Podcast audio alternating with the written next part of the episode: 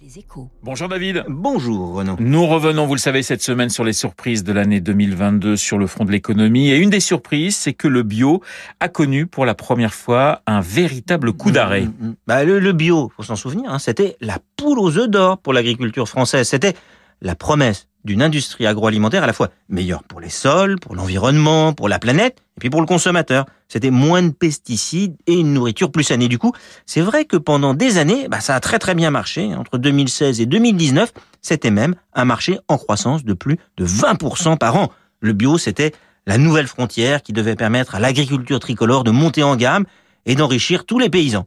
Et puis cette année, mauvaise surprise, le marché s'est brutalement retourné. Alors David, qu'est-ce s'est-il passé? C'est un mélange, à mon avis, de, de, problèmes conjoncturels et plus structurels. Le conjoncturel, c'est qu'on est dans une période d'inflation, tout le monde le sait. Hein. Et quand les prix de l'alimentation augmentent, c'est normal que les ventes des articles bio, qui sont déjà souvent 50% plus chers, souffrent en premier. Le consommateur arbitre, et il a aussi découvert des produits pas bio, mais qui sont euh, sans nitrites, sans OGM, ou des produits en circuit euh, plus court.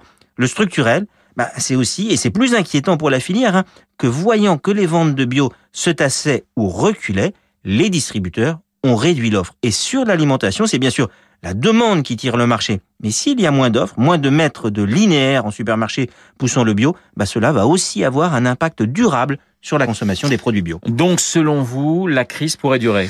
Bah, La chute des ventes a commencé doucement, hein, moins 1% en 2021, mais en 2022, la chute s'est très nettement accélérée. On finira l'année quelque part, ça reste encore un peu vague, mais entre moins 5 et moins 10% selon les segments et les canaux de distribution. C'est violent, hein, car cela met la pression sur les producteurs au moment où ils auraient besoin d'augmenter leurs prix pour faire face à la hausse de leurs coûts. Mais s'ils augmentent trop vite les prix, bah, ils vont accélérer la chute.